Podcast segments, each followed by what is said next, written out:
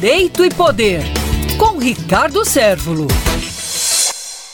Esta semana, a comissão que trata de uma verdadeira reforma política na Câmara dos Deputados aprovou o relatório preliminar que vai conduzir essas bases, desde uma rapidez no sentido de uma consulta popular que vai poder facilitar a população a expressar do, de assuntos como mudança do nome de uma capital, consultas ao povo de questões, obviamente, dos seus interesses, foi tratada a questão do voto distritão. O voto distritão é aquele que você faz a eleição dos deputados a partir do critério de maior votação. O que aparentemente é uma grande ideia, é muito bom, porque numa democracia vence quem tem mais voto, certo? E aí, para os deputados, é uma questão que vai decidir. Isso é bom? Na nossa lógica, não é bom, porque quebra o princípio da proporcionalidade. É a proporcionalidade que dá uma maior democratização ao acesso aos cargos do parlamento. E o distritão vai fortalecer, a partir de uma lógica que aparentemente